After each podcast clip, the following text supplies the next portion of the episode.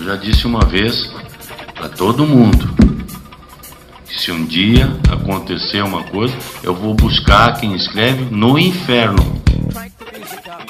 Pode ter feito, caralho, pode ter feito o que, que tiver que ter feito. Porque nós fizemos melhor e nós somos melhores. Então não tenham medo. Eu podia ficar quieto aqui e não falar nada. Nós vamos ser campeão brasileiro, nós vamos buscar, não é demagogia, nem ofensa, nem um outro time.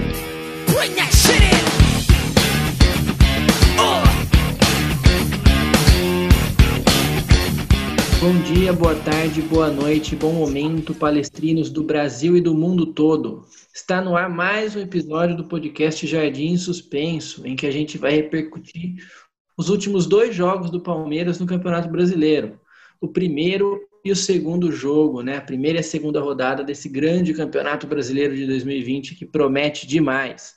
Eu estou aqui com o Jorge, com o Guilherme, com o Igor e nós vamos então comentar sobre o Palmeiras. E antes de comentar sobre os jogos em si, é, nós vamos entrar um pouco na situação que tem levado o Palmeiras a, a desempenhar esse tipo de futebol que a equipe tem desempenhado. Esse final de semana eu particularmente vi vários jogos. Na verdade, desde o meio da semana eu tenho visto vários jogos. Quarta-feira assisti o jogo do PSG contra a Atalanta assisti o Palmeiras. Na quinta, vi jogos do Campeonato Brasileiro. É, no sábado, vi jogos do Campeonato Brasileiro. Hoje, vi jogos do Campeonato Brasileiro. E eu posso afirmar categoricamente que todos os jogos que eu assisti, todos os jogos que eu assisti, sem exceção, e eu vi mais ou menos uns seis ou sete jogos, é, foram melhores que o jogo, que qualquer jogo do Palmeiras que eu vi no ano o, as atuações do Palmeiras no Campeonato Brasileiro elas superaram de longe, inclusive, as piores atuações do clube desde o começo do ano. Aquele jogo horroroso contra a Inter de Limeira, por exemplo. E, enfim, depois da pandemia, a volta contra o Santo André. O Palmeiras, é, uma palavra que está em moda agora, né, por causa da pandemia de coronavírus, é o tal do platô, né? Porque a gente alcançou um pico ali da, de, de morte e de contágio e a gente não sai mais dele. O Palmeiras, ele sequer ele chegou a um platô em que você nem evolui nem regride. O Palmeiras é queda total no futebol desde o começo do ano. É impressionante, porque as melhores partidas do Palmeiras são partidas que são lá do comecinho do ano, contra o Guarani, aqueles 4 a 0 contra o Ituano, 4 a 1, 4 a 0 também contra o, o Oeste. Depois disso, o Palmeiras não mostrou futebol basicamente nenhum. Isso tem incomodado demais, porque é um time que regride. Cada partida que passa, o Palmeiras joga pior. Parece que é um time que quanto mais treina, pior joga, né? Então fica aqui a, a, essa introdução um pouco levinha e eu vou passar para os meus amigos comentarem aí sobre o que eles acham dessa involução que o Palmeiras tem sido tem sofrido nos últimos anos. Quais são os comentários? Últimos anos não, né? Nas últimas partidas. E nos últimos anos também. Porque desde 2016 a gente não tem time. Duas décadas. É, enfim. Igor, você quer começar aí a, a, conversar com o pessoal? Começo, começo, começo. Um boa, boa noite para vocês aqui, rapaziada. Bom momento para quem está ouvindo a gente em casa para quem está ouvindo a gente no transporte, para quem está ouvindo a gente na, na quarentena, enfim, é, na medida do possível, né, um bom momento. E eu queria, eu queria começar falando sobre a questão do platô, né, porque à medida que a dificuldade dos jogos vai aumentando, a qualidade do futebol, se é que ela existe, ela vai diminuindo. Porque você começa um paulista jogando contra adversários muito inferiores tecnicamente, e aí por hierarquia, né, por ter bons jogadores, o Palmeiras começa conseguindo fazer resultados um pouco, um pouco mais gordos, né? Faz um 4 a 0 aqui, um 4 a 0 ali, aí ganha aqui, ganha ali, continua ganhando, mas mesmo que o futebol não consiga mostrar uma grande evolução, o torcedor vai, né, tendo paciência, vai tendo fôlego, vai tendo calma, até que a coisa vai começando a, a, a degringolar. E o, o Ti colocou perfeitamente. A gente não, a gente não chegou num, num momento de estagnação.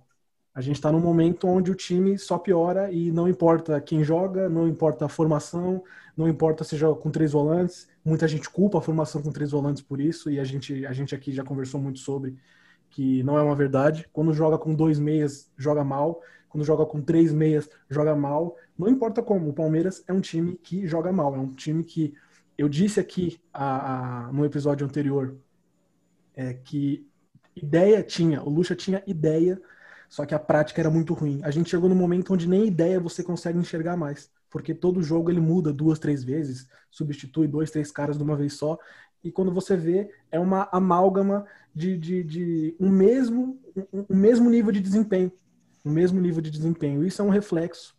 Isso é um reflexo de um clube que, ao longo de toda a sua história, né, acho que 90% da história do Palmeiras, o Palmeiras sempre foi gerido por pessoas que não entendem absolutamente nada de futebol. São pessoas que podem entender de lucro, podem entender de balanço, podem entender de planilha de Excel, podem entender de fechar o mês no azul, de fechar a temporada no azul, podem entender de lucros, mas de futebol, raramente tivemos pessoas no comando do Palmeiras que de fato entendiam. Acho que a, principal janela de pessoas que entendiam cuidando do futebol do Palmeiras foi durante a, gestão da Parmalat, que justamente não era o Palmeiras, era a Parmalat que controlava o futebol. Então a gente fica, fica à mercê disso. Fica à mercê disso. Um dia você pode encontrar um treinador na sorte. Um dia você pode conseguir é, calhar de achar um, um, time, né? De conseguir contratar vários caras ali e, e, e dar certo e ser campeão e tudo mais. Mas você sempre está à mercê de momentos esporádicos. Nunca é um time que se comporta como um time grande, um clube grande. Nunca é um clube que alimenta um bom futebol. Não, Palmeiras alimenta ganhar. Como ganha, a gente não sabe. Só que aí a obsessão por ganhar é tão grande que acaba esquecendo de um detalhe pequeno chamado futebol, de verdade. Né? E aí a crítica, aqui o assunto é o Palmeiras. Né? Mas se por um acaso tiver torcedor de outro clube ouvindo, a gente sabe que não é só o Palmeiras. A gente sabe que o problema no Brasil é geral. O futebol daqui é um futebol adoecido. Né? A gente sobrevive porque a gente produz muito talento. Mas se for depender de organização, de administração, de gente que realmente entende de futebol, gente que entende de esporte, a gente estaria lascado há muito tempo, né? É, já já dei o meu o meu boa noite, dei os meus trocados. E aí, Gui?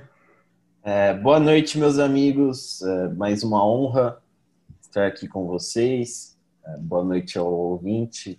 Boa tarde, boa noite, bom dia, né? E mais uma, uma, uma experiência de como o, o futebol muda em tão pouco tempo, né? Sábado, domingo passado, a gente estava aqui leve, feliz. A gente tinha acabado de ganhar um título em cima do Corinthians. E uma semana depois, a gente está querendo arrancar os cabelos da cabeça por causa do futebol desempenhado. Eu até comentei no último episódio que depois que a gente terminou, comentei com os meninos em off, que eu, eu tinha uns números para dar do Palmeiras, que é o Palmeiras não tinha ganhado nenhum jogo de time de Série A no, no Campeonato Paulista, mesmo tendo sido campeão. Mas eu achei que o clima estava leve, não queria estragar. E passou pela minha cabeça também, vai que o título nos ilumine, a gente possa jogar muito essas duas primeiras rodadas tal. Enfim, ilusão, outra ilusão. É, só para iniciar, a gente. Palmeiras desempenhou nesses dois últimos, nesses dois primeiros jogos do Brasileirão. É, eu acho que talvez o futebol mais pobre desse ano, mais pobre assim, é, de todos os jogos que, que fez esse ano. A gente tem é, não tem um padrão de jogo, a gente não sabe como o time ataca, a gente não sabe como o time defende, e a gente sequer entende as formações que são colocadas no jogo, muito menos as substituições. É, o jogo do, jogo do Palmeiras não, não, não traz entretenimento nenhum, nem para o torcedor, nem para quem vai assistir. É, tem que ser muito louco para você não ser palmeirense e falar, ah, vou assistir esse joguinho aqui do Palmeiras. Você tem que ter raiva de você mesmo, assim, praticamente. Né? É, como o Ti falou, eu também assisti bastante futebol essa semana, é, Champions League, Brasileirão também. É, obviamente, os jogos do Palmeiras foram os piores. É, do Brasileirão, eu assisti, comentei com os meninos, um jogo da Série B, América Mineiro e Operário. E o América Mineiro é muito mais organizado que o Palmeiras, de é, Lisca doido. Enfim, mas também eu assisti meu sobrinho de três anos chutando bola aqui na garagem e é mais organizado que o Palmeiras, de, de Luxemburgo, com certeza. É, enfim, a gente vai, acho que, destrinchar o porquê disso mais adiante. E por enquanto é isso. Jorginho, fala tu. Beleza. É, eu já, ao contrário dos amigos, eu nunca acreditei muito no time de Luxemburgo. Eu fiquei revoltado quando ele foi contratado, muito revoltado mesmo. Eu parei de seguir o Palmeiras em todas as redes sociais quando ele foi contratado e voltei, acho que um, uma semana depois só. É, porque para mim aquilo ali foi uma decepção. Foi como se o Palmeiras tivesse dado um tiro no meu peito. Porque todo aquele discurso de final do ano do presidente e tal, não que a gente acredite muito no Gagliotti, mas o discurso dele deu esperança. E quem disser que não deu, tá mentindo, tá enganado. A gente ficou sim é, esperançoso de saber o que poderia acontecer, de trazer um cara, naquele momento era o São Paulo, mas mesmo depois que o São Paulo caiu, é, na verdade, antes, quando eu estava vendo que o São Paulo não ia vir para o Palmeiras, eu já pensava que o Palmeiras poderia ir atrás de outro técnico e tal. Mas não. Palmeiras foi atrás do Luxemburgo no dia seguinte à recusa de São Paulo. E foi isso, né? Começou o ano, teve aqueles jogos da, da Florida Cup, que a gente foi mal também, jogamos mal. Ao longo da temporada do Paulista, jogamos muito mal, não vencemos nenhum time de Série A no ano. A gente fica feliz com a vitória, do, com, a, com a conquista do Paulista, fica feliz, comemora por, pelo título ter sido do jeito que foi, no sofrimento. E eu acho que a palavra foi essa do título, sofrimento. Não jogamos bem nenhum dos dois jogos contra o Corinthians e a gente teve aquela esperança, né? De que poderia ser que o Palmeiras tivesse jogado mal daquele jeito depois do que jogou pela, contra a Ponte Preta. Podia ser que o Palmeiras tivesse jogado daquele jeito contra o Corinthians para ser campeão. Mas que logo depois, com o início do brasileiro, isso se mostrou ser uma mentira, porque que a gente tava só querendo se iludir. Porque o Palmeiras não apresentou nada e continua assim. Eu também, depois daquele jogo, a gente falou até no nosso grupo, né? Que ah, agora vai que o Palmeiras pode manter aquilo que, que jogou contra a Ponte. Mas, para falar a verdade mesmo, eu, eu gostei daquele jogo contra a Ponte, mas foi um ponto totalmente fora da curva. Foi eu acho que é natural quando você tem um trabalho assim de alguns meses que de vez em quando você jogue bem, é natural. Não, não vai ser todo jogo que vai ser ruim. Só que a maioria sendo ruim já é, já é muito preocupante. Acho que é isso que acontece com o time do Luxemburgo.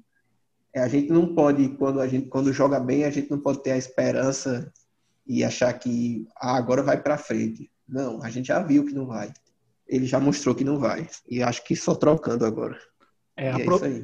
Uma, uma, uma coisa que eu queria emendar nisso que o Jorge falou, sobre o jogo contra a Ponte, é que quando um treinador fica trocando e trocando e trocando e trocando e trocando, toda hora o time, formação e, e qualquer ideia de jogo que ele possa vir a ter, em algum momento, em algum momento, meio que por acidente, ali meio que por acaso, vai acontecer de encaixar uma formação legalzinha, vai acontecer de você enfrentar um adversário que te dá o espaço, que te dá ferramentas para executar um futebol melhor.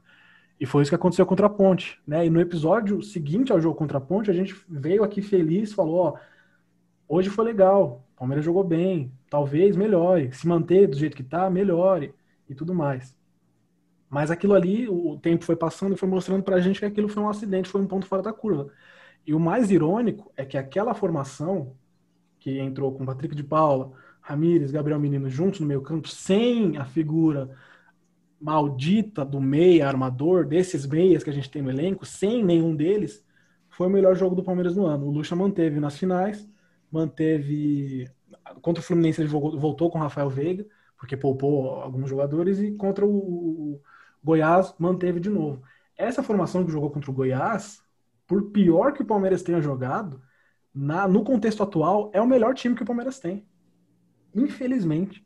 Mas o time é tão mal treinado, ele é tão mal trabalhado, sabe? É, é um trabalho tão, tão regressivo que o time não consegue apresentar nada. Né? Aí sempre vai vir, vai vir alguém falar, ah, mas com o Lucas Lima, ah, mas com o Rafael Veiga, Gustavo Scarpa, não sei o quê. O time fica mais ofensivo, o time solta. A gente ouve muito isso nas transmissões, né? O pessoal das transmissões, o pessoal do jornalismo, da imprensa, tem um apego muito grande com essa questão do meia, de tirar um volante, de soltar o time, de ir para cima. Mas o Palmeiras só vai para cima porque é aquela coisa da pressão desnorteada, sabe? Você precisa de fazer um gol, você vai para cima, não precisa ter um meio. O time vai para cima porque precisa ir para cima. Isso não é uma coisa trabalhada, uma coisa que foi é, é, pensada ao longo da semana. Olha, quando a gente precisar ir para cima, não. O Palmeiras vai para cima porque precisa do gol. Todo time vai para bafa quando precisa do gol, por pior que ele seja. E é o que acontece. Então a presença de um meia, a presença de um atacante a mais, um atacante a menos, um volante a mais, um volante a menos não tem feito a menor diferença de tão ruim que é o trabalho. E aí agora voltando no Igor. Oi, oi, oi. Só uma breve intromissão, porque ah. acho que se, se fazer depois a gente vai perder a, o fio da meada. Ah. No começo do ano, o que todo treinador faz? Ainda mais num um treinador aqui no caso do Brasil que tem que tem campeonato estadual fraquíssimo para disputar, né? logo nos primeiros jogos, ele já insere as suas ideias de jogo, né? Se é um time que vai atacar mais com a bola, se é um time que vai dar mais passes, se é um time vertical, se é um time de contra-ataque, se é um time que monta um ônibus na frente da defesa. O treinador decide isso, certo? Logo no começo do ano. Correto? Certo. Ou estou errado? Certíssimo. Certo. Ok. É, aí eu vou lembrar um episódio que na época eu fiquei enfurecido, mas eu deixei passar a, a gente enfrentou o São Paulo em Araraquara e a entrevista pós-jogo foi, foi uma coisa assim que me deixou de certa forma constrangido. Porque o Lucha e, se eu não me engano, e o, Mar, o Marcos Rocha, isso na segunda rodada do Campeonato Paulista, disse que o elenco e o treinador entraram em consenso e acharam melhor jogar contra o São Paulo do modo que o Palmeiras tinha jogado no ano anterior, é, do modelo do Filipão, do modelo do Mano Menezes. Porque tava calor. Porque ganhou. É, porque daqueles modo, daquele modo, o Palmeiras tinha ganhado do São Paulo. E eu me pergunto, né? Ok, tudo bem, nós ganhamos daquele jeito do São Paulo. É justo a gente ganhar daquele jeito do São Paulo, acontece. Mas pensei, pô, logo no segundo jogo, o Luxemburgo já tá abrindo mão das ideias dele, da, das convicções dele, para fazer um agrado, sei lá, no elenco, para pensar um jogo de forma diferente. Logo agora no Paulista, que é a hora de arriscar mesmo, de, de impor as suas ideias, que você tem tempo para isso. Enfim, né, isso demonstra, esse, esse pequeno episódio demonstra, na segunda rodada do Campeonato Paulista, que o Palmeiras já era um time que não tinha muita ideia de jogo. Pois é, pois é. E voltando no que vocês falaram no começo, sobre tá, tá tendo Champions agora, né? Tá tendo bastante jogo.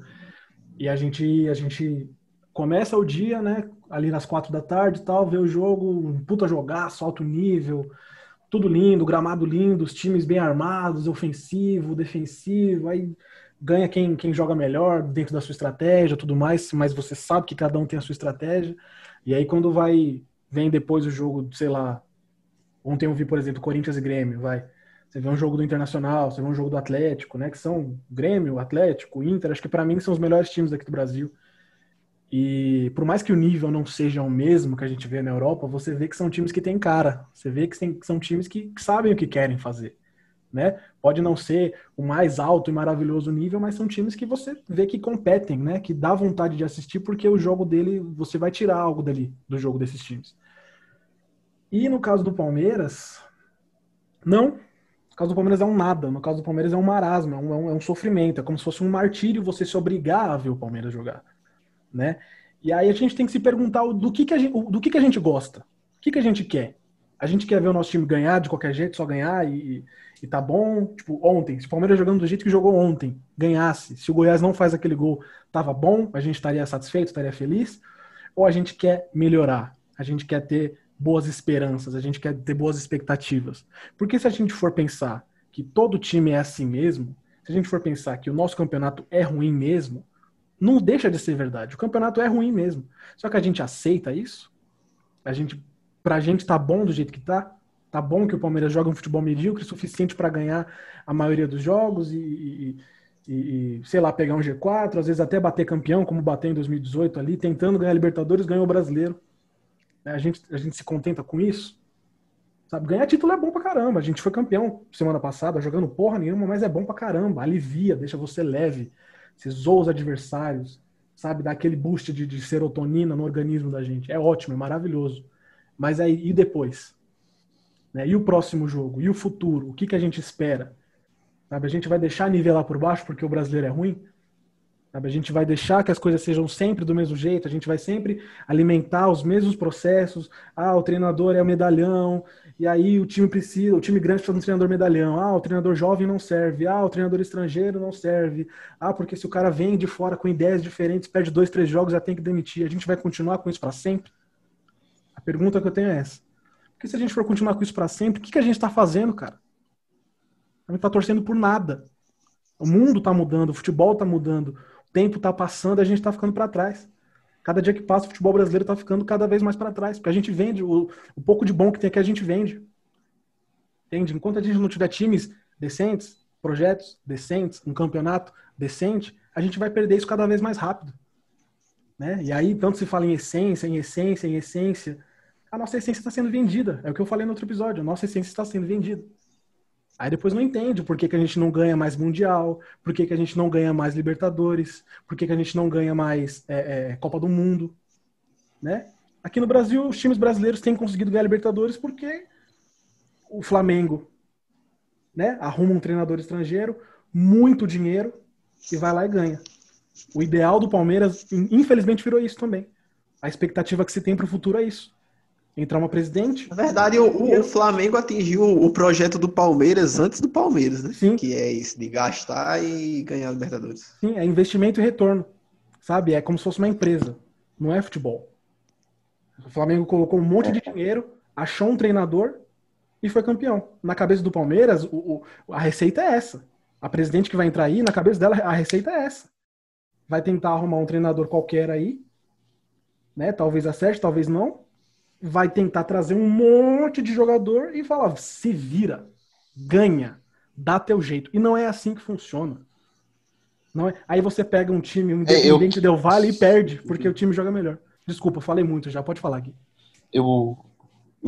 É que eu ia só emendar que quando a gente fala de projeto, assim, é, a gente não está necessariamente falando em títulos é, para o time dos primeiros anos e etc. Vale lembrar também que né, o, título, o, Deca, o Deca Campeonato do Palmeiras e o Paulistão desse ano foram, na minha opinião, meros acidentes de percurso. Foi que o Igor falou, foi meio que é, o universo contribuiu para gente. Aí o Felipão deu um choque de gestão em 2018. Choque de gestão, odeio esse termo, mas acho que, enfim, é isso. E, e o Paulistão desse ano é, acho que sem comentários também. E essa, eu comentei com os meninos antes da gente entrar aqui para gravar, que esse ano parece que é, a gente chegou no máximo de jogador, de amontoar jogadores que não, não servem em funções específicas. É, vale lembrar também que o uso da base pelo Palmeiras é, não foi um projeto, foi, foi uma estratégia porque para aliviar, acho que os gastos, né, é, os cofres do time, e porque a torcida também pedia bastante, a gente via a torcida querendo ver é, os meninos em campo, é, e, a, porque a base do Palmeiras também é, vem ganhando muitos títulos é, nesses últimos anos. Mas é, quando a gente se pergunta, eu até postei isso no meu Twitter, por que, que a gente compra tanto jogador e por que, que nenhum jogador serve no nosso time? Por que, que a gente comprou o Borja e o Borja não jogou nada aqui? Por que, que a gente comprou o Lucas Lima é, e ele não jogou, não tá jogando nada aqui? É, vou citar o Rony, mas acho que o Rony tá no começo também, mas enfim, vale citar.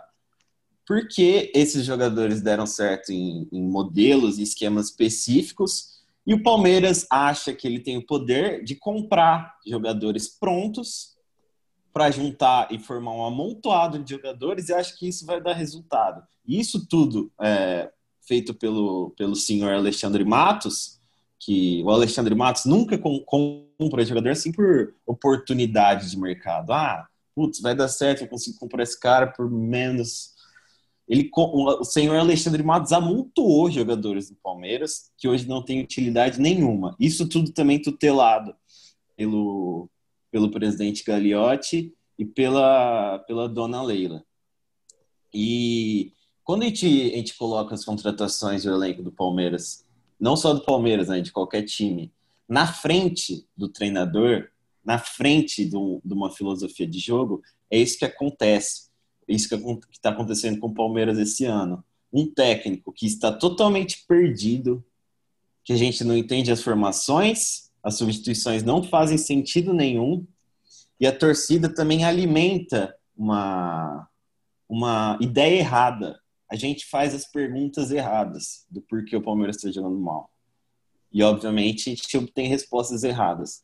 Palmeiras não joga mal porque não tem um camisa 10. A gente vai ficar num looping eterno entre Lucas Lima, Gustavo Scarpa, Rafael Veiga. Agora estão pedindo o Alanzinho também. O Alanzinho não seria titular eu acho que vale a pena testar o, o garoto, não sei os meninos aí. Mas o Palmeiras não joga mal porque não tem camisa 10. O Inter amassou o Santos no meio de semana. E quem é o camisa 10 do Inter? Entendeu? E isso é que a gente já martelou muito nesse, é, nessa questão. É, é uma parte que é muito alimentada pela torcida também. Desde a. Acho que desde a saída do Valdívia também, deu para fazer um livro, né? Tipo, as crônicas da Barra Funda, em busca do camisa 10, né? Porque, tipo, toda vez é. Todos os comentários sobre isso, toda vez é, tem, tem torcedor pedindo tal jogador é, que isso não vai resolver também. E quando a gente não tem um modelo pronto para criar jogada, para é, abrir espaço, é, a gente pode ter qualquer jogador dentro do time que não vai resolver. A gente critica, bate muito no Lucha, é, bate muito nos jogadores, perdão, mas é, a não ser que a gente tenha um técnico que que faça as coisas com convicção, de uma que trabalhe num. que tem um modelo, um padrão, a gente pode bater à vontade nos jogadores que também não vai dar resultado. E a gente fica nesses jogos também com as substituições que a gente sabe que vai acontecer. É, ele entra ontem com o time que vinha sem titular, coloca. A gente sabe que vai entrar o Bruno Henrique, a gente sabe que, que vai entrar o Bruno Henrique, vai sair o Ramires, que vai entrar o Rony ou o William Bigode e o outro vai sair.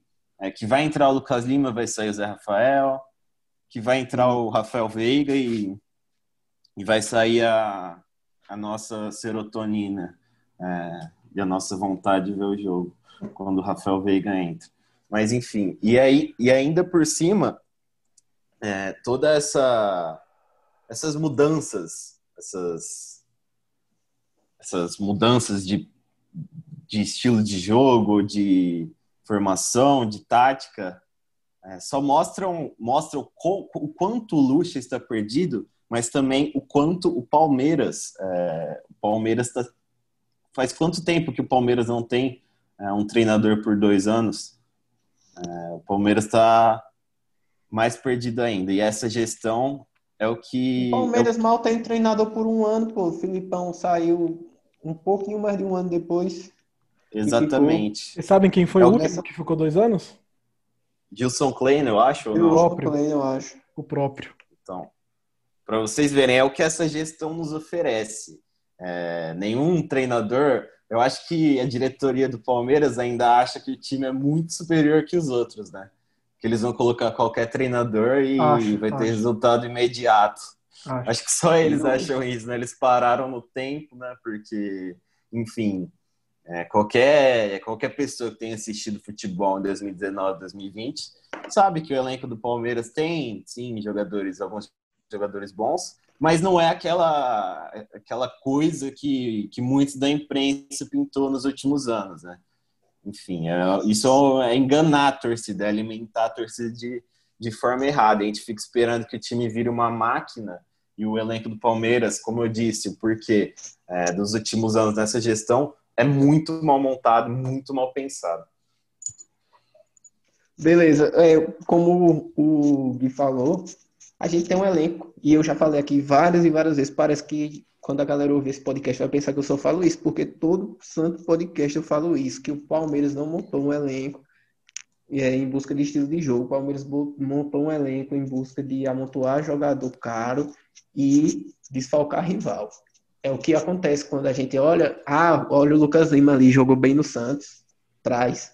Olha o Zé Rafael, jogou bem no Bahia, traz. Olha o Rony, jogou bem no Atlético, traz. Sem, sem padrão de jogo, sem, sem pensar numa forma de jogar futebol com esses atletas. O, sem passar o, pela comissão técnica também, né?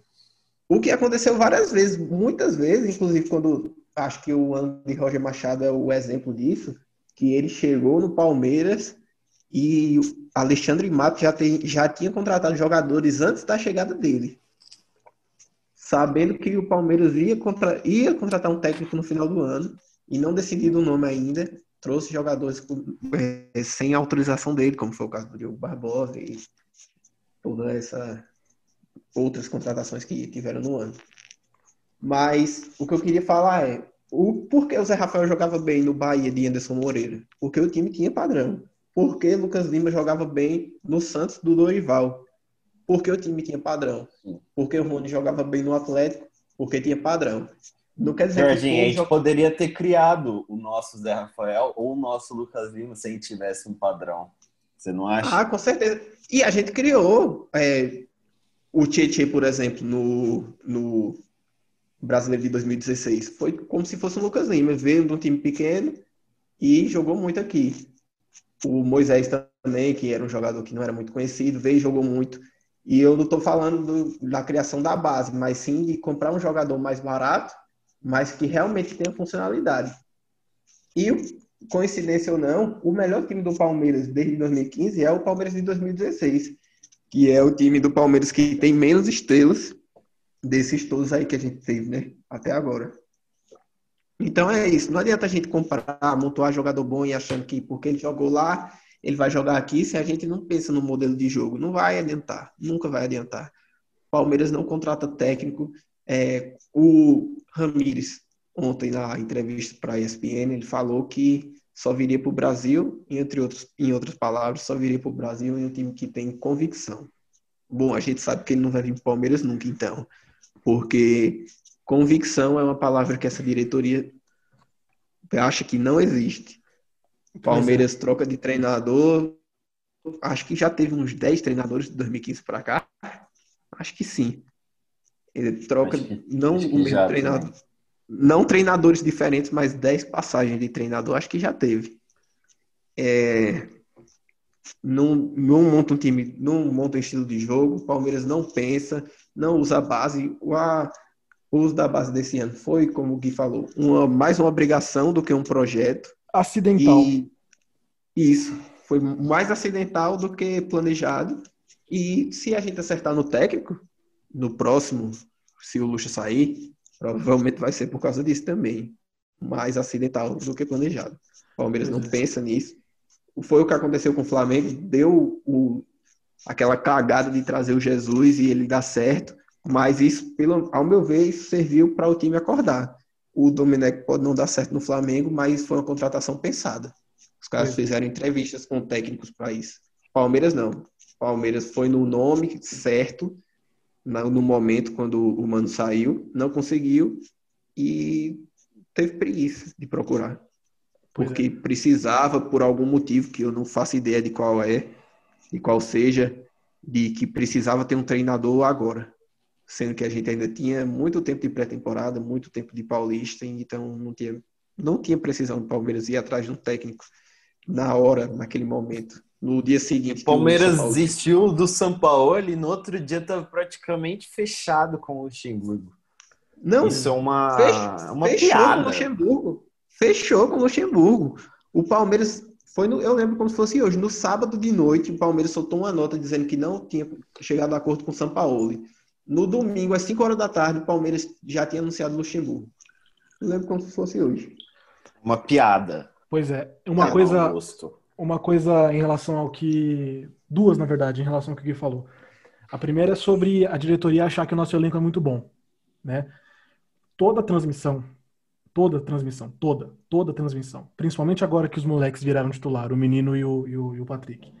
Toda transmissão você escuta. Palmeiras com esse banco, com o Gustavo Scarpa, com o Lucas Lima, com o Rafael Veiga, às vezes tem o Bruno Henrique, às vezes tem o Zé Rafael, às vezes tem o Ramires e tal. É um elenco muito bom, um elenco cheio de opções e não sei o que. A gente escuta isso todo santo jogo e o Palmeiras joga mal e joga mal e joga mal e eles continuam repetindo isso eternamente. Baseado Gustavo em? Scarpa nem relacionado foi ontem. Pois é. Baseado em que eles falam que o Rafael Veiga faz parte de um grande elenco?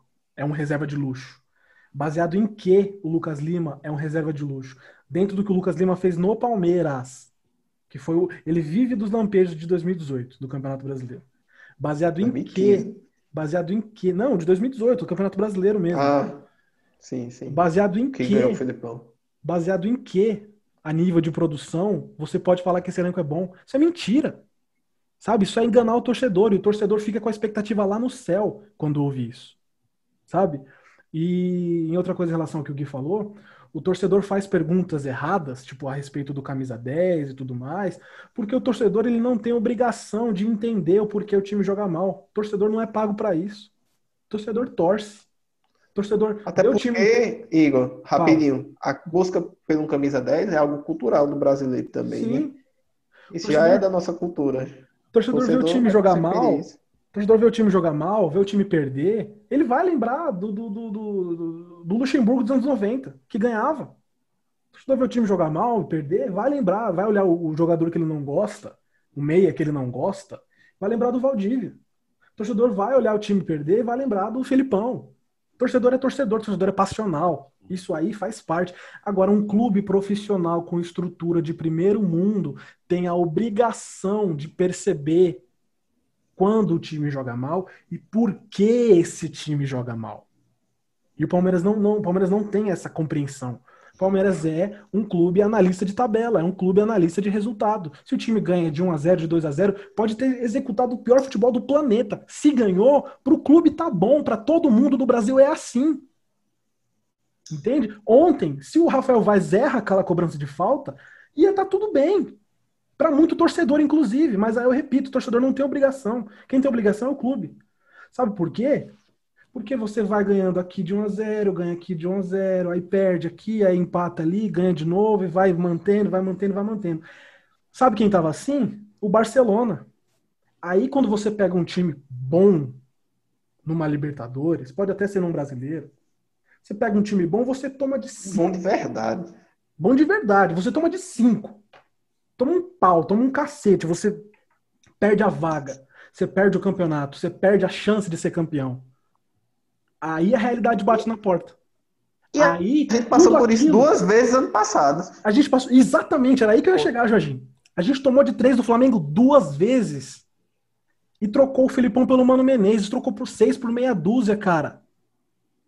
A gente vai precisar passar por isso de novo. Vai precisar agora. Agora o Flamengo tá mais ou menos. A gente vai pegar o Galo, vai esperar apanhar pro Galo?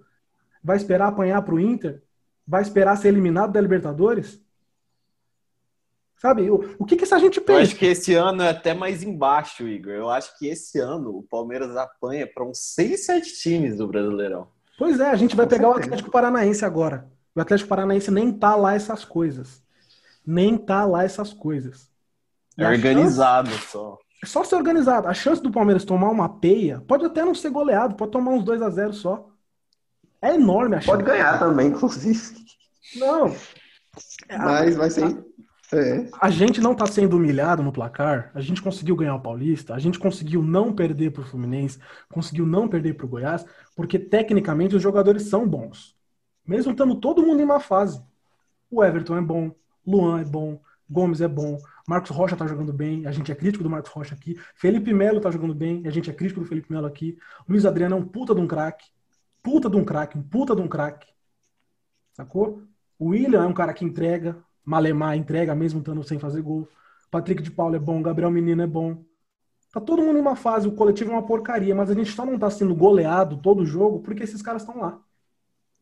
Entendeu? A gente vai ficar esperando. A gente vai, vai ficar esperando uma tragédia acontecer.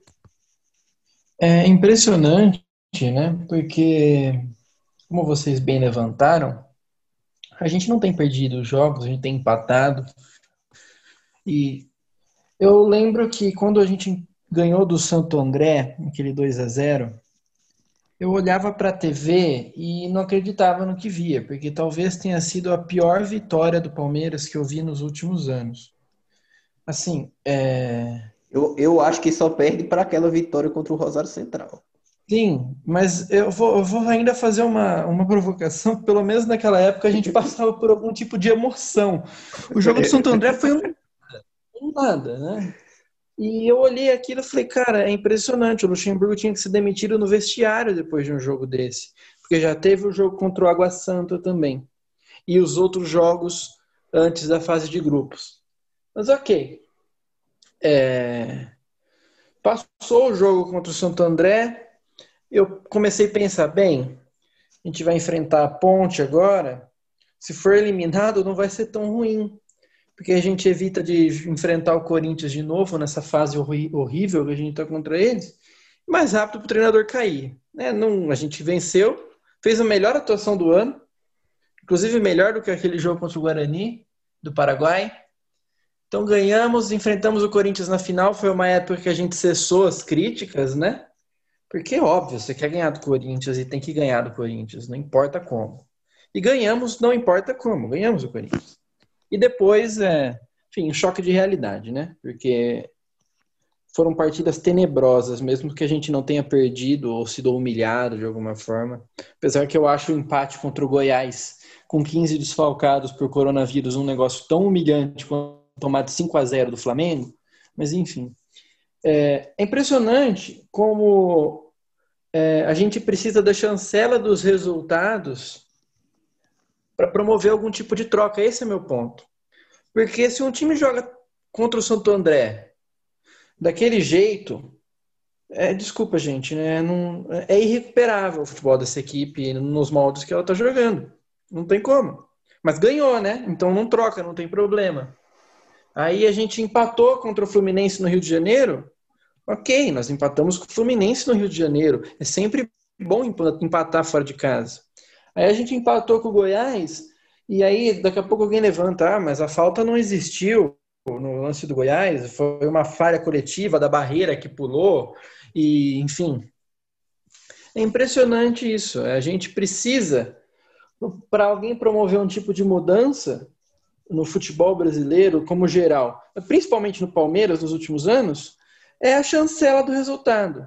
O Palmeiras só vai se sentir na condição e na posição de modificar alguma coisa com o Luxemburgo, isso porque também o presidente Maurício Gagliotti e os seus conselheiros têm rabo preso com o Luxemburgo, porque o Luxemburgo é um grande escudo para eles, eles só vão conseguir promover esse tipo de mudança a hora que o Palmeiras for novamente humilhado. E eu, sinceramente, eu não preciso nem torcer contra para isso acontecer. Não, não sou uma pessoa que torce contra o Palmeiras, longe disso. Às vezes a gente só precisa enxergar o óbvio. E enxergando o óbvio, a gente sabe que se a gente pegar o Atlético Mineiro minimamente inspirado, a gente vai tomar um, um vareio de bola que a gente não vai esquecer por muito tempo. E principalmente o torcedor do Atlético Mineiro também, porque é sempre bom bater no Palmeiras, né? No milionário Palmeiras. Se a gente pegar o Flamengo, e se o Flamengo der uma engrenada com o Torran, com o elenco que o Flamengo tem jogando um futebol de mínimo nível, o Palmeiras vai ser humilhado pelo Flamengo pelo segundo ano consecutivo. E se a gente pegar um Atlético Paranaense na Arena da Baixada, do jeito que eles gostam de jogar, nós vamos ser humilhados. Então, a O Inter. O Inter, o Inter do Kudê é um dos times mais impressionantes que eu vi nos últimos tempos aqui no Brasil, e eu falo isso sem empolgação nenhuma. Porque né, a gente sempre coloca o Inter como favorito nos campeonatos, nos últimos anos deu uma baixada, mas você vê o, ti- o time do Kudê jogando, parece um relógio. Você sabe o que vai acontecer, você sabe o que vai fazer, o outro time sabe o que vai acontecer e não consegue marcar. Hein, Ti? É um time que joga muita bola. Ti, Oi. Só um parêntese, só um parêntese. A questão do resultado. O Inter tá perdendo pro Fluminense com dois gols de pênalti de virada. E aí vai ter gente falando que o Inter não é tudo isso. Porque tá perdendo É, pro Fluminense ter com dois gols de pênalti né? de virada. Continue. É, sempre tem essa também. Mas é impressionante, né? A gente vai precisar ser humilhado. Ao invés de, de, de o presidente enxergar um pouco. Ele não precisa ser um gênio. Não precisa. Ele pode dar um passo à frente no futuro e ver o que vai acontecer. Olhar para o campo e ver o que vai acontecer. Evitar esse tipo de humilhação. Se for para você enfrentar o Atlético Mineiro e perder, que seja de algum modo que você esteja tentando enfrentar o Atlético de fato com algum tipo de inovação no Palmeiras. Pô, vai pegar lá um cara estrangeiro, pô, segundo jogo do cara aqui, pegou o Atlético Mineiro, tomou 3 a 0. É uma história. Agora, você sabendo que o time vai pegar o Atlético Mineiro do jeito que tá, vai pegar um Flamengo, vai pegar um Internacional, é, vai pegar um Corinthians e se não ganhar, vai sofrer para ganhar? Sofrer para ganhar desse Corinthians horroroso, enfim. Então, é, é questão de o mínimo de visão que um dirigente de futebol devia ter. Mas como eles têm rabo preso com todo mundo, como o Luxemburgo é um ótimo escudo para o Maurício Gagliotti, porque quando o Palmeiras for humilhado, a culpa não vai ser do Gagliotti, vai ser do Luxemburgo, porque o Luxemburgo é o ultrapassado. O Luxemburgo é isso, o Luxemburgo é aquilo. Eu não sei se o Luxemburgo veio pedir emprego na porta do Palmeiras. Mas se ele tivesse vindo pedir emprego na porta do Palmeiras, o Palmeiras também não era obrigado a aceitar. Luxemburgo já estava empregado quando o Palmeiras foi atrás dele. Exatamente. Então, é, bem, é isso. Vocês têm mais algum comentário sobre? A gente Sim. pode entrar em Eu, outra eu fala? tenho, eu tenho, eu tenho sim um comentário a falar. É que sobre o que o Thierry falou e o Igor completou quando falou que o Inter tá perdendo pro Fluminense Ah, de pênalti, é que esse tipo de comentário vindo de jornalista que se diz palmeirense é prejudicial. É o tipo de comentário do cara que vai falar, ah, falaram muito do ultrapassado Luxemburgo, mas ele empatou com o Corinthians, ganhou título em cima desse Corinthians aí que tá ganhando do Atlético Mineiro agora e no segundo tempo o Corinthians tomou uma virada de, em 17 minutos de jogo. Não é seu Gabriel Amorim. Como ele falou, como ele, como ele falou hoje também, que ah, olha lá, o Ceará é, tinha que ganhar, merecia ganhar do Ceará. Ele fala isso, pode ter certeza que hoje ele vai postar dizendo que o Internacional do Cudê né, é pior que o Palmeiras, porque o Palmeiras empatou com o Fluminense e o Internacional perdeu para o Fluminense. Eu tenho certeza. É Porque essa galera não pensa, não pensa no futebol, pensa em estar certo. Bater, ser analista de resultado é fácil. É muito fácil analisar quando perde, mas é, mas é preciso olhar a cabeça, a- não, levantar a cabeça e olhar quando a gente ganha e ver que jogou mal quando ganhou, como foi o caso que a gente fez aqui contra o Santo André, quando a gente não falou disso contra o Corinthians porque não era momento, mas todo mundo percebeu, a gente falou até em off no podcast que a gente podia dar uma cornetada, falando que, acho que foi o Gui que falou, logo quando a gente acabou o programa, o Gui falou que a gente ganhou um paulista sem vencer nenhum jogo. E eu queria falar disso, mas não é momento. Beleza. Não era momento. Mas todo mundo sabe que a gente jogou mal. E a gente também não perdeu para o Fluminense, não perdeu para o Goiás, mas tem que falar: Palmeiras não joga nada, Palmeiras é um time ruim. E quem pensa o contrário disso, sinto muito. Mas você está errado. E outra coisa, não adianta a gente querer. Eu postei isso no Twitter hoje. Não adianta a gente querer é, trocar o técnico que o Lucha saia e a gente querer resultado imediato, não.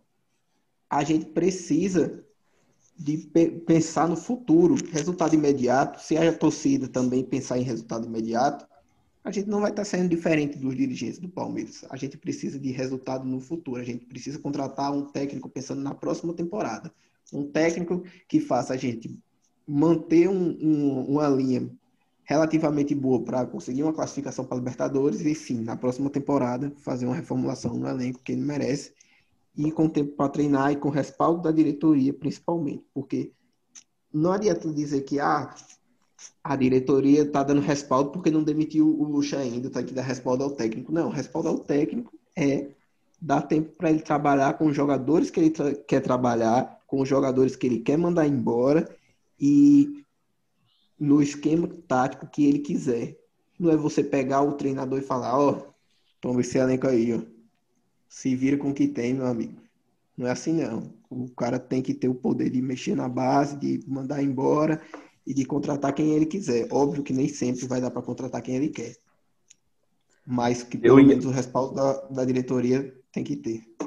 Pode falar. Eu ia só é, pontuando sobre isso que o Jorginho falou. Eu estava conversando com dois amigos santistas essa semana, é, e a gente estava conversando sobre o, eles também estão muito putos com, com os times deles, é, e eles me falaram assim, é, Gui, é, é, eu sei, o Palmeiras realmente faz essas escolhas erradas, mas o Palmeiras, se ele for humilhado, o Palmeiras tem estrutura para contratar três, quatro jogadores e, e atrair um técnico bom estrangeiro. E eles me falaram: o Santos não tem isso. O Santos não pode registrar, registrar jogador. E o Santos não tem como atrair bons técnicos nesse momento. Então eu queria que, tipo, a diretoria do Palmeiras, ou os conselheiros, ou os deuses do futebol, não sei, pelo menos desse valor a isso, que, que ainda dá tempo de reverter, entendeu? Tem time que não tem como. Palmeiras ainda tem como. E só fazendo é, um parâmetro. É, muita gente fala ah, que o Palmeiras trouxe, contratou o mesmo técnico que havia contratado em 1993, 20, 27 anos depois. Não, em 93 o Luxemburgo tinha 41 anos. O Luxemburgo era uma aposta para comandar o time do Palmeiras. O time da Parmalat, o time que saiu da fila. O Luxemburgo foi uma aposta. 27 anos depois, o Luxemburgo é um erro. É você assumir que você não tem, você não tem ideia, que você não tem condições, que você vai buscar no seu passado é, alguma, alguma forma de, de ganhar alguma coisa ou de da torcida se identificar um pouco com o time que não tem identidade alguma, entendeu? E que se cuidem aí quando o Luxemburgo, Luxemburgo for demitido, porque é uma questão de tempo, né? Uma questão de quando, não de si. É. Não vou nem comentar que eu posso estar errado, porque dessa vez não tem como eu estar errado, infelizmente. É, mas que se cuidem aí o Rubens Minelli, o Brandão, é, que se cuidem aí nos céus ou onde, onde estiverem aí, que talvez recebam um telefonema do Gagliotti, né? Não querem assumir aqui, porque já foi Felipão, foi o Luxo, toda vez é isso, é, nunca é uma coisa nova, entendeu? Então, a gente, a gente sabe qual vai ser a, o modus operandi, e o pior de tudo é que a Leila vai, caso venha a ser presidente do Palmeiras, vai ser pior. E é isso é o que eu penso. Às vezes, talvez o Palmeiras seja um fim em si mesmo. Talvez mereça. Pois é. Talvez seja um, talvez seja um time que tente fazer um cover dele mesmo, sei lá. É um, isso me entristece saber que o Palmeiras que uma... ele parece o, o Guns N' Roses atual, né? ah, é um pouco. Realmente mesmo. Em relação ao que o Jorge falou, existe na imprensa, existem, existem é, é, partes da imprensa, né? A imprensa de clubes, né? Tipo um site do Corinthians, um site do Flamengo, um site do Palmeiras, que eles se dedicam a ter contato com o clube, né? A ter informações, a cobrir o dia a dia e tudo mais. E esse pessoal, por ser um site clubista, digamos assim, eles têm uma tendência a torcer, a, a defender o clube, a defender as, as decisões da diretoria, talvez até para manter uma boa relação, para manter um trânsito e tudo mais, e aí acaba caindo na diplomacia, assim, né? Isso, a diplomacia, exatamente, a politicagem Sim. pura. O que que acontece? a gente acaba vendo gente desses sites específicos, né? E o Jorge, o Jorge até citou nome aí. A gente acaba vendo esses caras torcendo para quando o, o, o, o Atlético é, aposta no São Paulo, né? Aposta não, São Paulo é uma coisa mais garantida. Torcendo para dar errado, para falar, olha aqui, a gente estava certo, porque a gente defendeu isso. A gente defendeu trazer o Lucha. Então vê o Inter lá e torce pro Inter dar errado.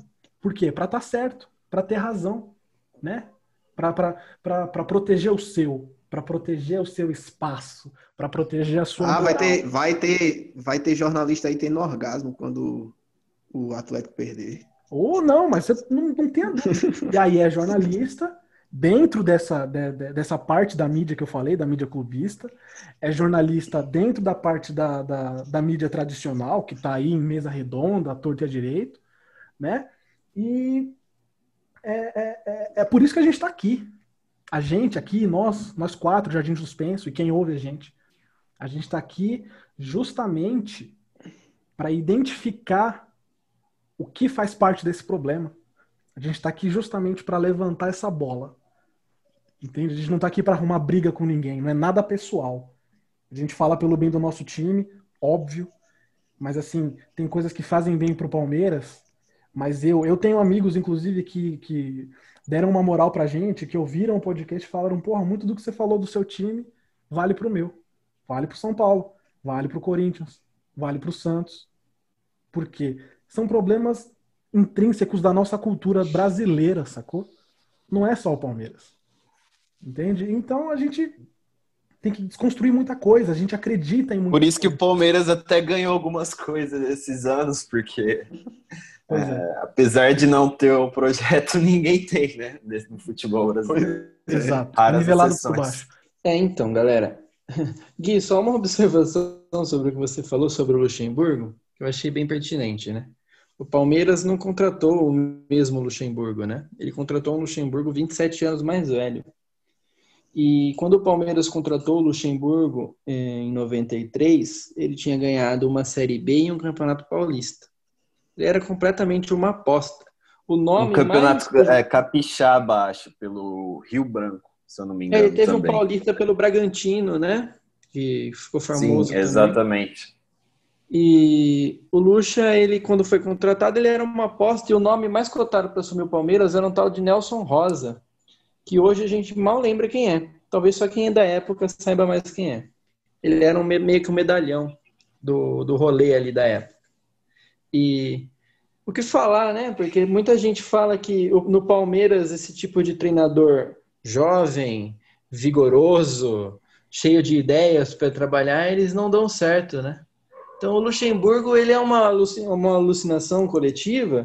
O Felipão, quando veio, ele já tinha 77 anos de idade, já era um medalhão. É, é complicado, né? Quando as pessoas avaliam o treinador do Palmeiras pela idade e pelo número de títulos que ele já ganhou. É um pouco complicado lidar com isso. É uma cultura que a gente tem que acabar. E falando nisso, ontem, inclusive, um jovem muito promissor na casa dos 30 anos, o querido Miguel Ángel Ramírez, como diria Galvão Bueno, ele deu uma entrevista para a ESPN, meio que se colocando no mercado, né? Porque não é toa que um, que um treinador sul-americano de um time do Equador, um espanhol que dirige um time do Equador, é, daria entrevista para uma rede de TV brasileira com o alcance que tem a ESPN, né? ele não faria isso só porque, nossa, eles me convidaram. Não, tem intenções por trás daí.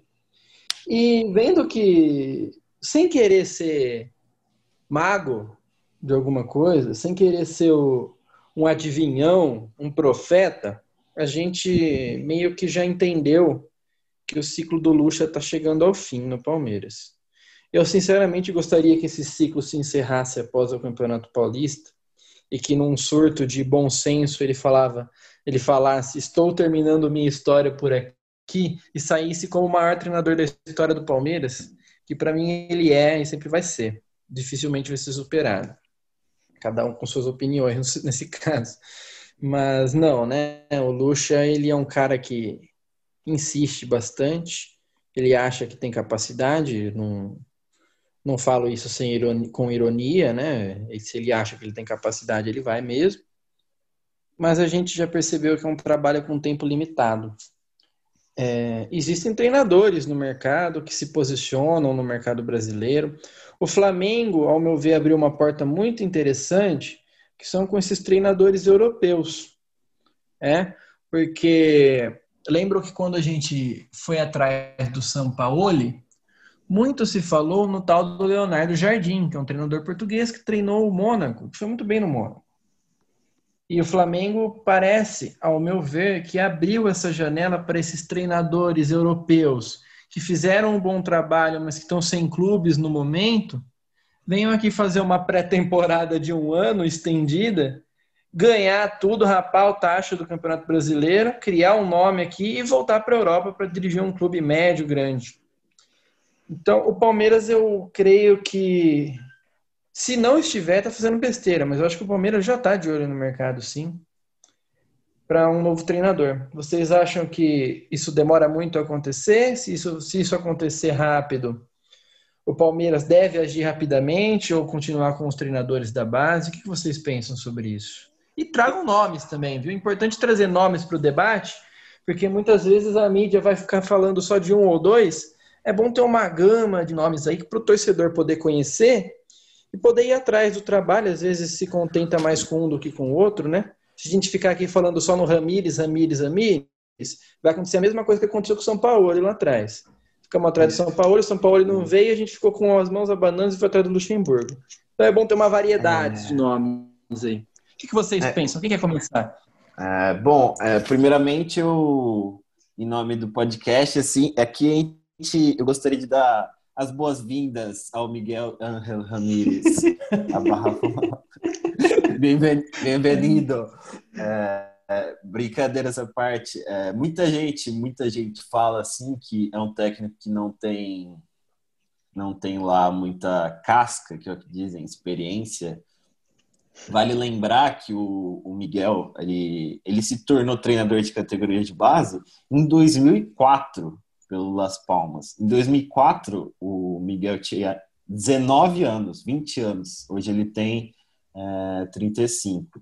É, eu acho que é um treinador que ele integra muito bem as categorias de base com o time principal, é, passando também pela diretoria, comissão técnica, obviamente. Seria, para mim, é, dos técnicos que estão disponíveis, seria talvez o que, eu, o que mais me agrade. Como Ti falou, é, óbvio que eu gostaria sim de ver um técnico europeu no meu time, mas tem esse fato de, de a gente ver os técnicos europeus como salvadores da pátria e eles nos veem como escadas para se recolocar no mercado europeu.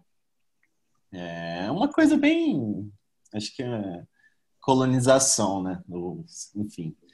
É, e como o Tipo falou para falar sobre outros nomes, muito se fala também que a gente tinha conversado sobre o Gabriel Heinze, que treinou o Godoy Cruz, depois o Argentinos Juniors e o Vélez, que eu acho que o Vélez deve ter sido, deve não, né, mas foi o trabalho mais que mais se aproveitou dele, que ele foi melhor e tá sem clube.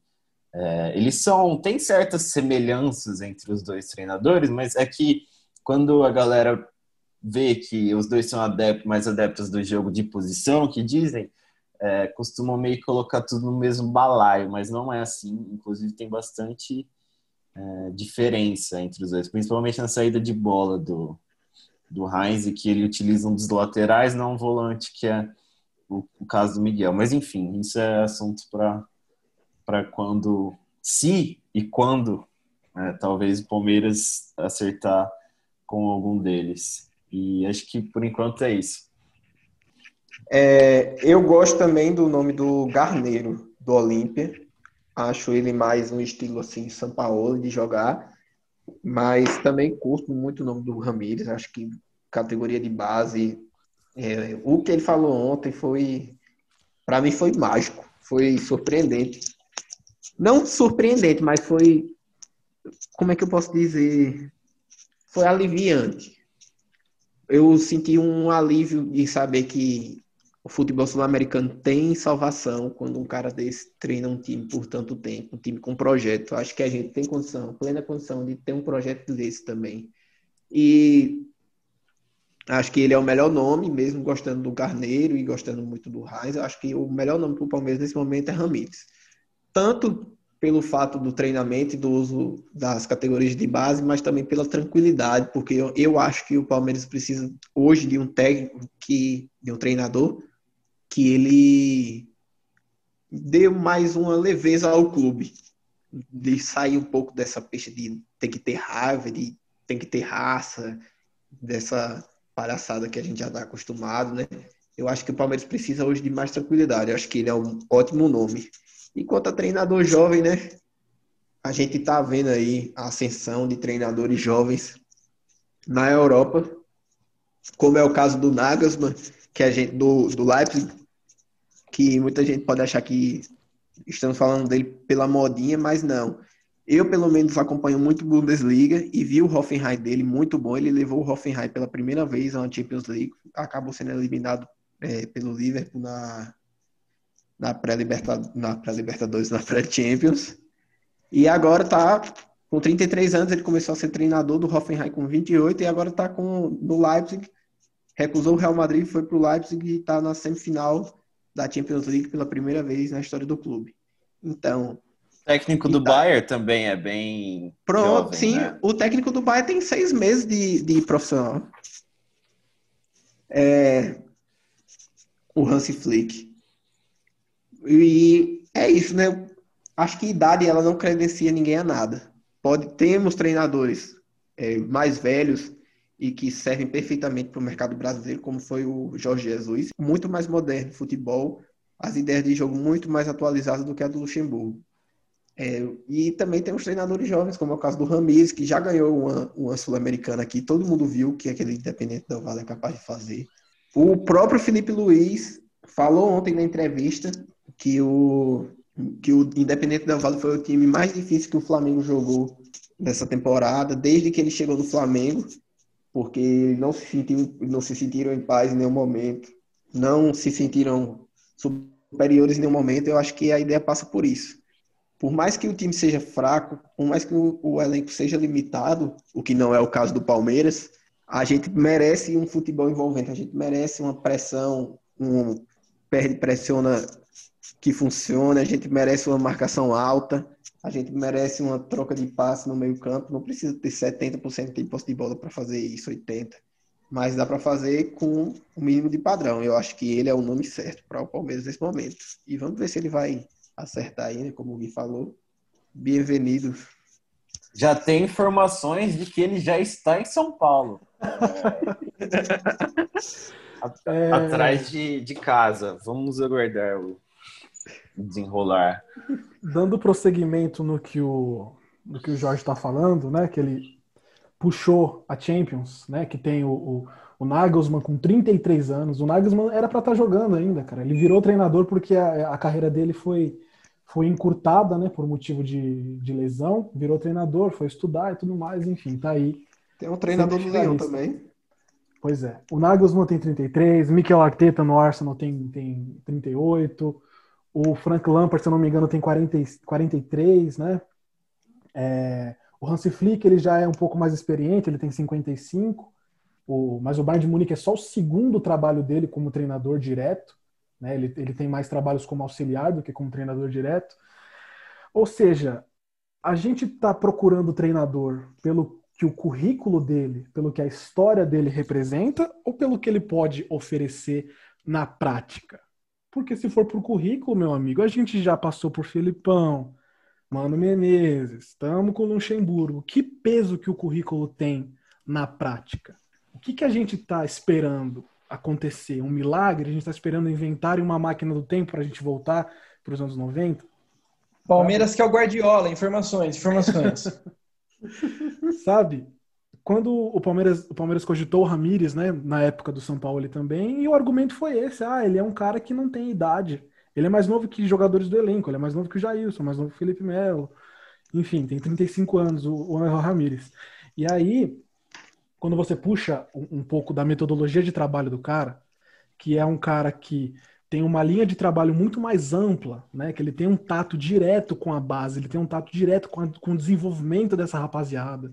Ele é um cara que preza pelo time ter um padrão de jogo, um modelo de jogo, uma formação específica para que aí o sub-20 jogue do mesmo jeito, sub-17 do mesmo jeito, sub-15 do mesmo jeito, enfim.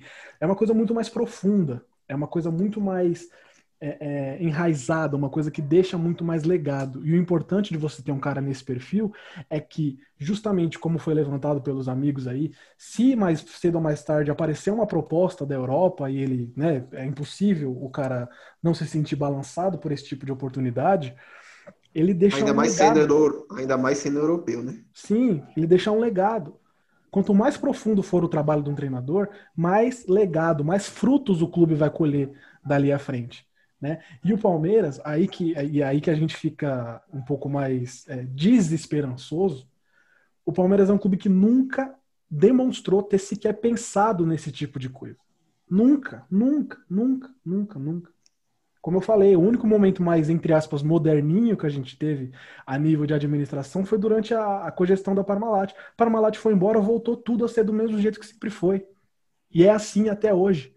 O Palmeiras nunca demonstrou interesse, mesmo com toda a estrutura, com todo o dinheiro, com todo o investimento, com todo, todo o processo de, de, de reformulação interna que a gente passou, o Palmeiras nunca pensou em avançar no futebol.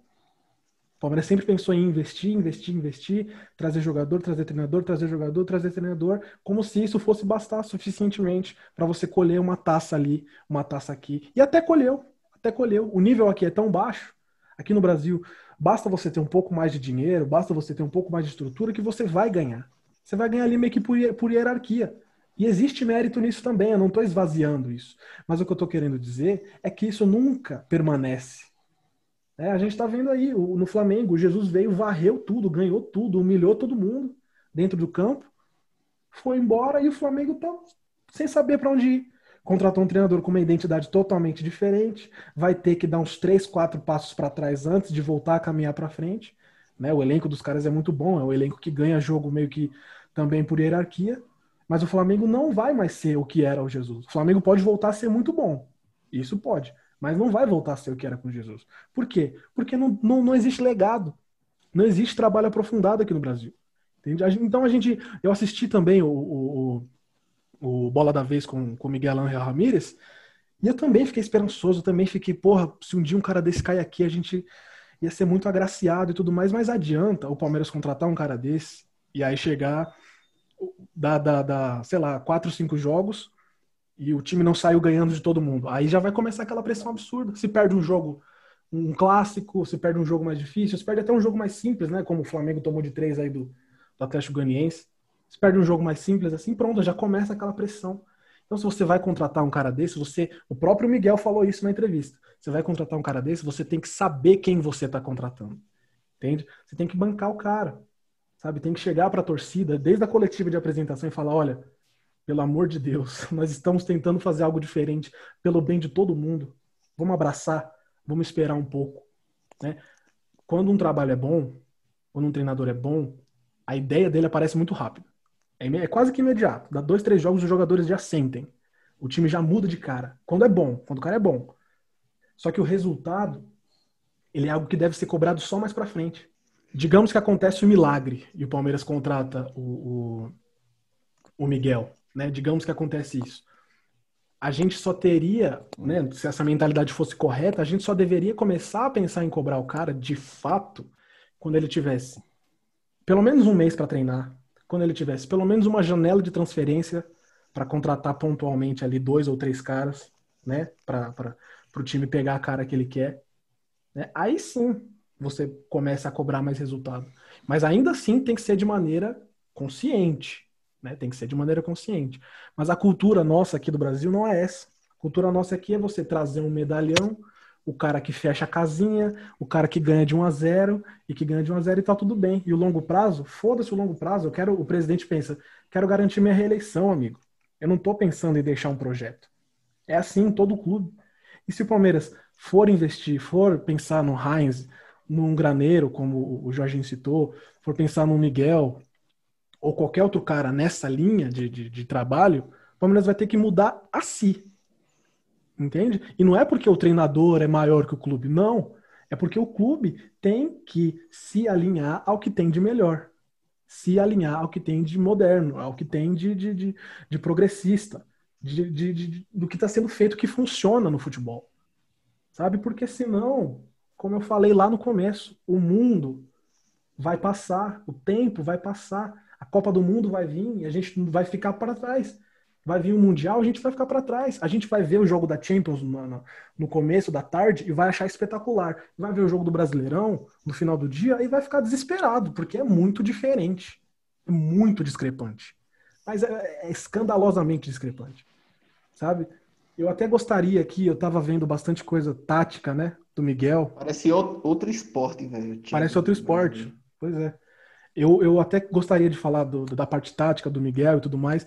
Tomara muito, tomara muito, tomara muito que o vento conspire a favor e que o Palmeiras venha contratar esse cara. Ou qualquer outro, pode ser o Heinz, pode ser qualquer, qualquer outro dos citados ou algum que a gente não tenha pensado ainda e tudo mais. Eu quero muito para falar de campo, para falar de jogo, falar de bola, de, de, de, estrutura tática, de como que o time vai jogar, de onde que vai melhorar, o que, que vai mudar. Eu gosto disso sabe? Me cansa. Eu gosto também de falar sobre o extracampo, mas me cansa porque são coisas que a gente a gente está repetitivo já. O podcast começou um dia desse. A gente já está reclamando das mesmas coisas, episódio atrás de episódio. A culpa não é nossa, a culpa é do Palmeiras, a culpa é do futebol brasileiro, enfim.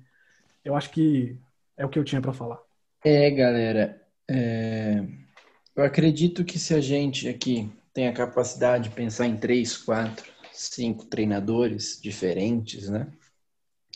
O Palmeiras também deveria ter essa capacidade, porque eu sei que tem gente que é bem paga no Palmeiras para trabalhar na análise de desempenho, gente competente que só espera o momento para ser utilizado o seu conhecimento, porque são bons no que fazem. Também acho que o Palmeiras é 100% de certeza que vai apostar no estrangeiro, simplesmente pelo fato de ele ser um estrangeiro também porque já passamos pelo jovem aprendiz, jovem pelo jovem promissor brasileiro, né, o Roger Eduardo Batista. Passamos pelos medalhões, Mano, Lucha, Felipão. E o único perfil que falta para ser técnico do Palmeiras é o estrangeiro. Aí não importa se é um estrangeiro retranqueiro, se é um estrangeiro toque me foi, se é um estrangeiro são Paulista, o importante é que vai ser um estrangeiro. Eu tenho quase 100% de certeza que vai ser isso e que vão no Miguel Ramírez com toda a fome do mundo nele e vão tomar um toco e vão ficar desesperados como ficaram depois do São Paulo ter recusado Palmeiras. Então, galera, é o seguinte, o podcast Jardim Suspenso está chegando ao final. Esse episódio, no caso, o podcast continua vivo. E eu espero que no próximo programa a gente esteja um pouco mais esperançoso. É, seja com o time jogando uma bola antes nunca vista nesse ano com o Luxemburgo, ou seja aquela empolgação clássica que a gente tem de quando sai um técnico para entrar outro. Que a gente debata os nomes que sejam citados, enfim. É, é isso, pessoal. Bom dia, boa tarde, boa noite, bom momento a vocês, para quem está no trabalho, para quem está no ônibus, para quem está lavando louça. E a gente se vê na próxima. Abraço!